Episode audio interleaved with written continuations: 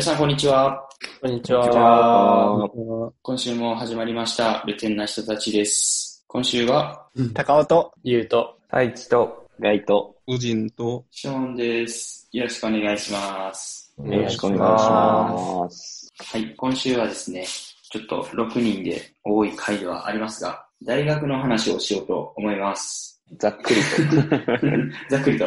まあ、いいところとか、あ、もっとこういう活用したらよかったなとか、なんかいろいろ含めて、大学1年生からやり直すなら、こんなことしたいなとか、そういう話ができたらいいなと思います。今、ここには6名いて、6分の1が近畿大学、大阪の近畿大学で、6分の2が京都の同志社大学、で6分の3が横浜の横浜国立大学。そんな感じで、それぞれ、まあ、被らん感じで話してください。お願いします。同志社の大学の感想は、キャンパスは2つあって、今出川と京田辺と。で、これは理系やから京田辺の方で、京田辺のキャンパスの、まあ今出川はほんまにほとんど行ったことない。行って、3、4回で学校の行事では行くことないから、田辺のキャンパスの方の特徴で言うと、まあすごい、まず駅から遠い。最寄り駅が下前駅っていう JR の駅やのに、駅から20分坂上がるみたいな。で、今出川から来た人らにいつもバカにされるみたいな。なんやあの坂みたいな。けど、キャンパスが田舎にあるからすごい広い。それはすごいいいところやなと思ってて、人との距離が遠いから、まあ余裕ある。すごい道幅も広くて、キャンパス大きいから。だからそこはすごいいいなっていう。あと緑も多い。キャンパスの特徴で言うとそんな感じかな。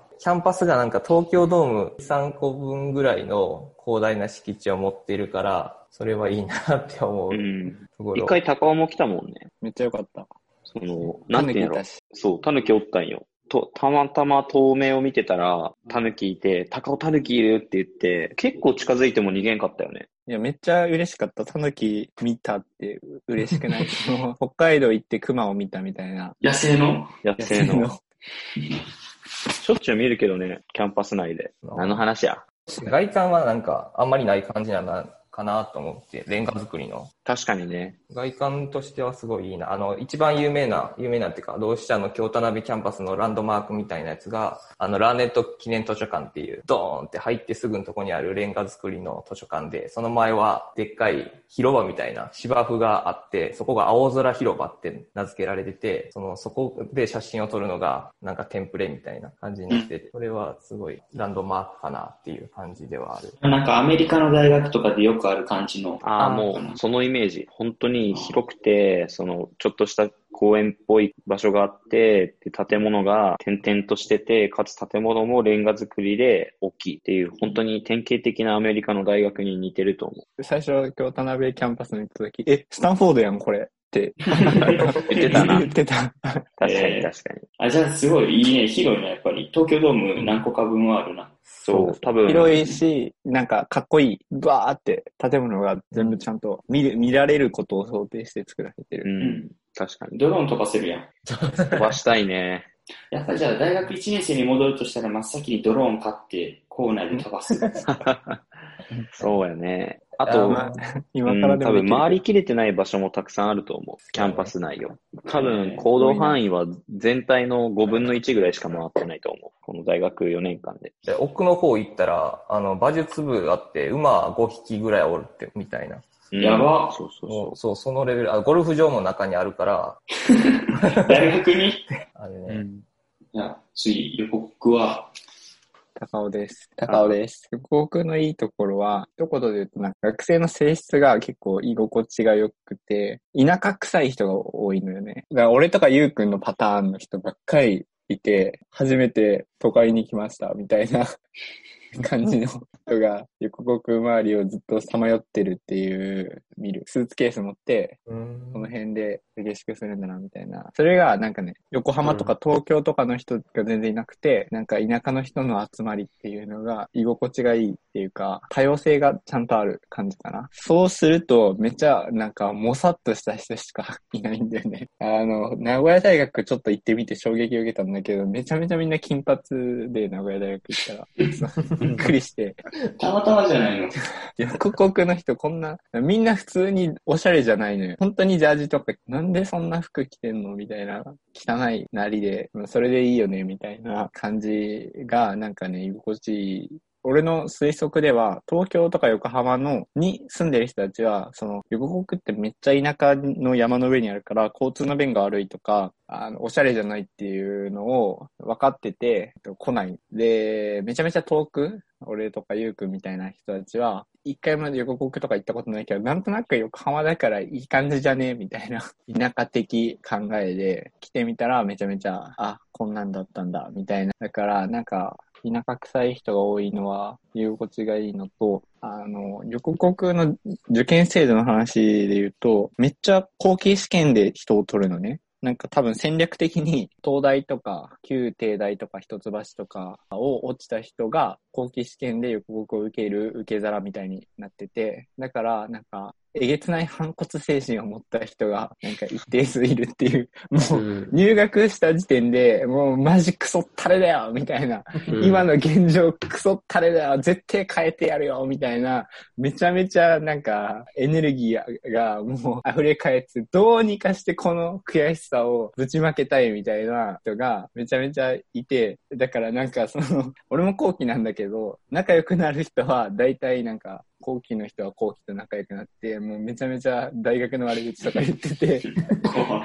大学っていうか、社会がクソったれみたいな感じのことをみんな言ってて、割と起業する人とかはそういう人が多いかなっていう。うんだからそれは結構面白い、なかなかない環境かなっていう。今、企業の話すごい興味深いんだけどさ、その起業する人たちってどっかに集まってる大学の中に。ああ。集まってない。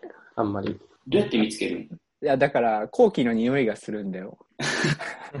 いや、でも、ビジコンもあるし、アプリコンテストもあるし、どうしたってどうなのどうした？一人、二人だけ知ってるけど、全然か関係ない。あの、ビジコンとかあんまでっかいのないし、だからん今出川の方が文系やからあるんかもやけど、それはほんまにたまたま友達づてで知り合って、会社やってんのよっていうのを聞いてっていうパターンやから、特定のあれはないかも。コミュニティみたいなのは。企業サークルみたいなのあるけど、ほんまに起業したいですっていう人が集まってるっていう感じっぽくて、あんま活動も活発じゃないから、そもそも起業する人が少ないと思どうしたってでもさ、なんか関西の中のイメージでは、関西の慶応みたいな感じじゃない？あ関西の私立で言うと、偏差値は一番高い。うんうん。ふ雰囲気も含めて、その上品。あなるほど。あ、そう、だから、あの、真面目な子が多いで、会社入るとしても大手入りたいっていう人らが多いから、自分で事業をやるっていう思想になるのは、なんか狂ってて金髪の人らぐらい。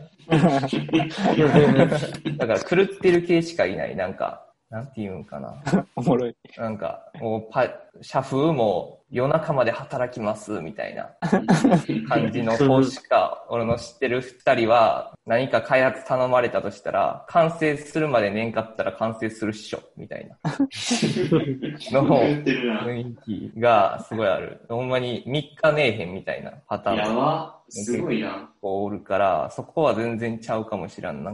ほとんどは、えー大手就職するか、あなんかラッパー目指すみたいなパターンとかが、進路で言うとそんな感じかな。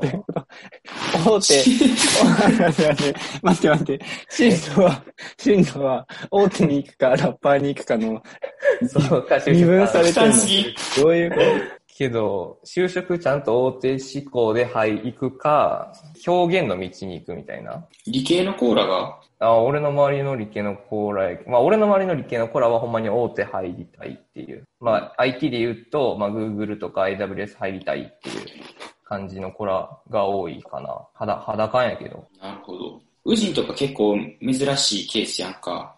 あの、流れからちょっと説明をしてほしいねんけど。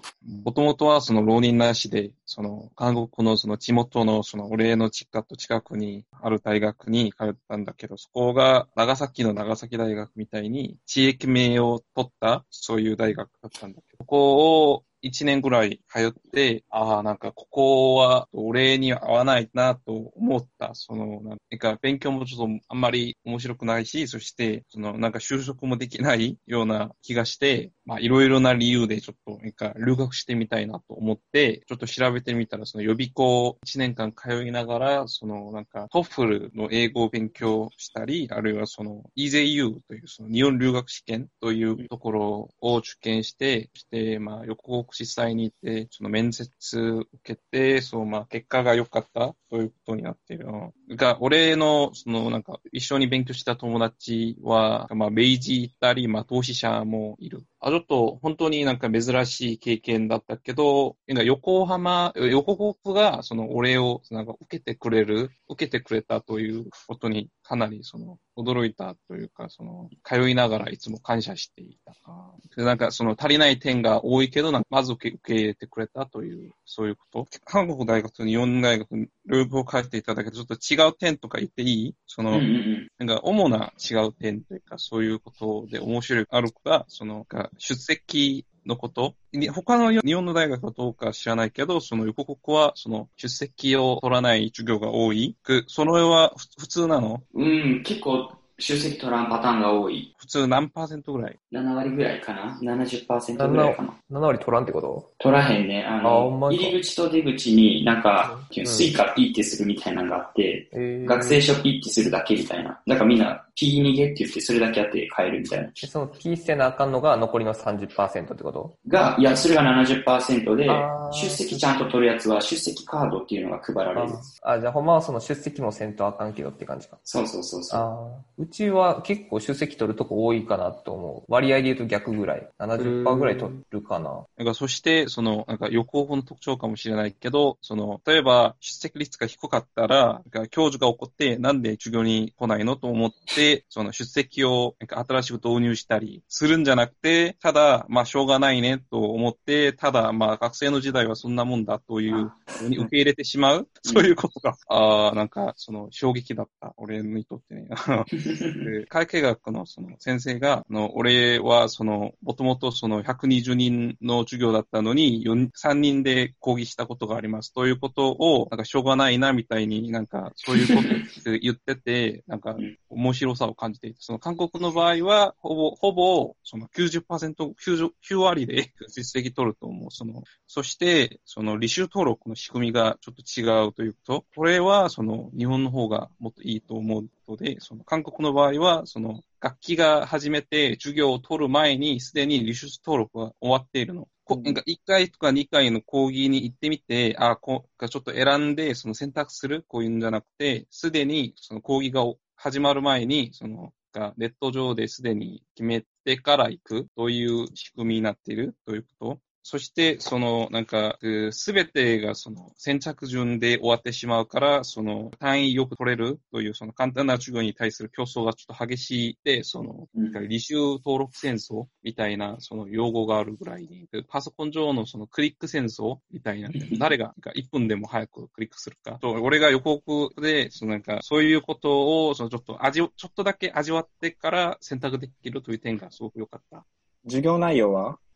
授業内容あーあんま変わんなくない？韓国と日本で。その全く違うというか、ちょっと講義の内容もちょっとすごく深くまで入って、ちょっと多様性があるというか、そういうことも、予告の方がいいかもね。ちょっと、なんか例えば、なんか韓国の授業の場合はちょっと実用性がある、その授業が多いということが特徴で、例えば、オフィス、なんかマイクロソフトオフィスを、その、使い方を勉強する授業が韓国のだ、なんか俺が通っていった韓国の大学では必須だった。俺的に考えて、これがちょっと一種のその侮辱だと思った、これがね。マイクロソフトオフィスをその勉強するために俺は大学通っているんじゃないと思って。確かにね。こういうことはどこに行っても学べることなのになんで大学で学ぶの？そういうふうに、それが、あの、離脱を決心した理由の一つ。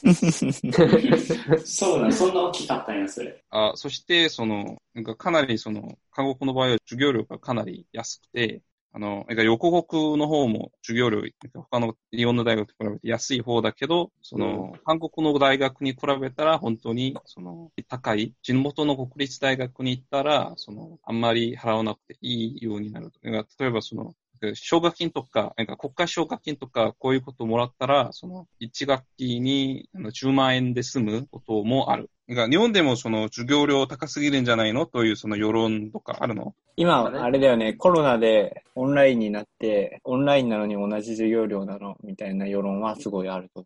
それでその韓国の一部の大学で授業料の一部を20%、25%ぐらい返す大学もあるらしい。えー、すごいな。俺ら帰ってきて5万とか10万円とか。でも、あれじゃない？国公立大学は日本でも授業料免除制度あるじゃん。だから所得に応じて、俺も実はほぼ払ってないよ。えー、そう。多分全部で20万ぐらいしか払ってなくて。やば。っていう、国立大学だったら日本でもそれができるっていう。なるほど。いつもあると思う、奨学金自体は。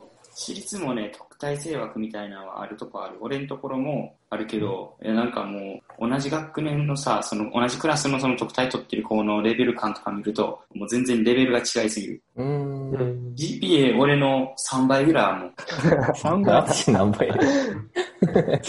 マックス4やろ。ああね、まあまあそう。すごい。もう考えられへん。まあ最後にちょっと近畿大学の告知みたいな感じになるけど、ちょっとだけ話しておくとね、まあ学校は普通の学校やねんけど、特徴がいっぱいあるような学校で、まあマグロが有名っていうのと、最近すごく力入れてるのは、設備、施設が全部どんどん変わっていってて、で、えっと、俺は2000、本当は2019年卒やってんけど、2019年に俺らの理工学部の校舎がもう大きく変わって、俺の同級生がみんな卒業したととともに理工学部の塔がめっちゃ綺麗になるっていう。で、俺は休学してたからギリそこ使えた。そんな感じで、今もまだ、未だにずーっと塔全部改装していってるっていう感じ。えで、31とかができて、ええめっちゃいい。CNN カフェとか、CNN カフェって、あの、大阪のさ、エキスポシティとかにあるやつができたりとか、あと、ガイ君が多分好きやと思うけど、DNS っていうプロテインの、あの、メーカーのカフェができたりとか、あったね。ほんで、俺、実験、あの、研究室もその綺麗な方に移ってんけど、まあ、基本的に学生みんな研究室来えへんからさ、大学4年生とか。でも俺は授業あったから、土日も含めてずっと学校おって、めちゃめちゃ広い300平米ぐらいある部屋を一人でずっと使ってた。逆に寂しいねんけど、100路でもうコーヒー買いまくって、冷蔵庫突っ込んでみたいな、あのオフィスは一番良かったね。なんか近代なんかちっちゃい面積にギュッてやってる感じがすごかった。情報量多かった。確かに。に対するものの多さとか、なんか普通の建物もなんか、ただの建物じゃなくて、壁がなんか、木がめちゃくちゃ埋まってて、それで防音してるとか、見た目的にも美しいとか、なんかデザインがすごい良かった感じはあった。おしゃれ。ああね、近代っぽいよな。あの、近代じゃない、近代。あモダン、モダンの近代。確かに。うんうん。おしゃれやったな、普通に。すそう。ごいな。近代学費高いしね。で、生徒数多いから、まあ、儲かってるよ、多分。倍率はすごい高なってるよな、ほんまに。なんか学長がすごい勢いある人っていうのを近代一斉に聞いた別の。学長？学長か、なんかそのトップの人の方針的にあれで、なんか国際教養学部が、なんか、俺らの大学もああるけど、その留学はまあ絶対必須で1年行くっていうのが、2年とか3年の時に行くんやけど、近代は1年目にいきなり放り投げられるみたいな。ああ、そうそうそう。で、めちゃくちゃレベルアップして帰ってくるみたいな、もうそれを学長の意向でやってるみたいな聞いてうん、うん。勢いある人やなっていうの。それでもさ、めっちゃ面白くない？なんかみんな仲良くなってさ、半年とかですぐこう1年間留学飛ばされて、うんで帰ってきたらそのさ、留学先の土地の感じに染まって帰ってくるっていう。だから 確かに。半年間ぐらいの、まだちょっとこう、浅いような関係性で、帰ってきたらなんか、めちゃめちゃなんか、ドレッドヘアになってるみたいなとか、そんなんやったっけみたいな。めっちゃいいやん。いろんな人できるな。多様性すごいな。確かに。ね帰ってきてからもなんか新入生の気分やでな。あ、確かに。あとはまあ、近代のいいところはね、年に一回、近代卒の社長さんたちと在学生の意識高い系のコーラが集められる近代サミットっていうのがあって、そこでもうこの上下の関係性ができるっていうのがめっちゃいい。いいなぁ。そう。だから俺らの今のメンターとして相談してくれ、えっ、と、乗ってくれる経営者の人も近代の人やし、うんえっ、と、俺らの今の顧問弁護士も近代卒の人やし、で、この間、あの、商談とか行ったああいう会社とかも結構近代の人多いし、P うまく取り込めてるのすごいよな。うんうん。いやー、そういうのはすごいなって思う、私の話聞いて、近代。それあんまないな。それこそ個人でやる、どうどうしたは個人でやってて、全然大学とは関わらへんってパターンが多いから、なんかその、近代の、近代サミットあるみたいなのはほんますごいなっていう思うん。う。エコシステムちゃんとできてる感じ？上の人が下の人に引き継いでいくみたいなのができ、うまいなって思うな。しかも起業したイコール、あ、こう集まったらさ、大体近代の意識高い子そこに集まってるから、一番まあ、わかりやすいような、確かになまあそんな感じです。あれ、ゆうくん横国の話した？横国のいいとこ。ね。うーん、でも、そうだね。望まずして横国に来た人が多いっていうのは、まあいいかなって思ってる。ああ、いいなんか、ウジンも新刊の時に会って、最初から結構話してたじゃん、結構。うん大学かあそ、あそこまで最初の段階で深くいけるっていうのはやっぱり挫折感みたいなものとかがあったからなのかなと思ってて、俺も最初は別の大学行きたくて落ちてきてるから、あの、もともと行きたかった大学がどこだったっけ？早稲田。あ、早稲田。えー、早稲田の方が高い？偏差値。偏差値でも教科数が違うから、あんまり比較はできないけど、早稲田ってそんなに頭いい？ここはね、めちゃめちゃ議論のあるところだよ。ネット上では。横国が上か、早稲田が上かみたいな。そうなん初めて聞いた。めちゃめちゃ盛り上がる。でも俺が受けたところは倍率が10倍、13倍とかあって、えー、すごいな。そんな感じだったね。だから、その望まずして横国に来た人で、頭がもやもやして爆発しそうみたいな人が、1年生がそのずっと歩いてて、校舎を。それは結構特殊で面白いのかなと思っている。ちょっとその、同志社の話していい？韓国でよく知られている、その大学の、有名な大学が同志社大学なの。まあ、早稲田はそのサムスンの、その、イジェヨンとかが、という社長が通った大学として有名で、あの、そして同志社大学はその韓国の有名なサッカー、詩人としてユンドンジュという人がいるの。その人が昔から通ったこととして有名で、と年寄りの人に聞いてみても、同志社大学ぐらいは知ってるぐらいで、韓国のその建国の父とか、そういう歴史的に有名な人が同志社大学出身だったということもあったりする。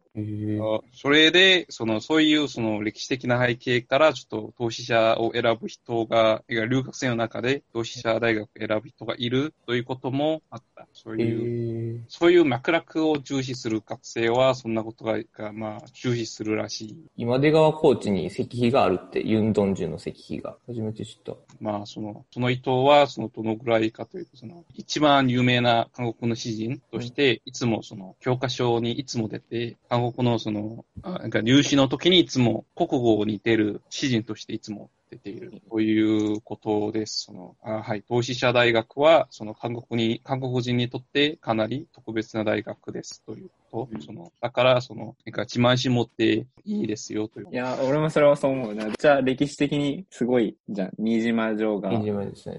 みたいな、あの辺のからだからすごいいいよね。結構多分有名な人多いよね。明治とか大正とか昭和。うん、せやね。一応キリスト教の大学やけど、全然キリストとかを感じることはあんまりない。全然。中入って若好きな人は多分いろいろ勉強してるけど、歴史感じるのはあんまりないかもしれん。あ行ったことあるあの、いなんだっけ、今出川の方にさ、なんか新島城記念館みたいなのあるくない？ある、ある、ある、ある。俺行ったことあるよ。普通に観光で。マジで？行ったことないな。知らんかった。韓国で言うてな。でも歴史があるのは羨ましい。確かにね。いや歴史好きだからね、その高尾は。あそこ薩摩藩邸の後なんだよ。だからどうでもいい。まあいいや。はい。じゃあ、今週は以上になります。えーい。じゃあ、皆さんありがとうございました。ありがとうございました。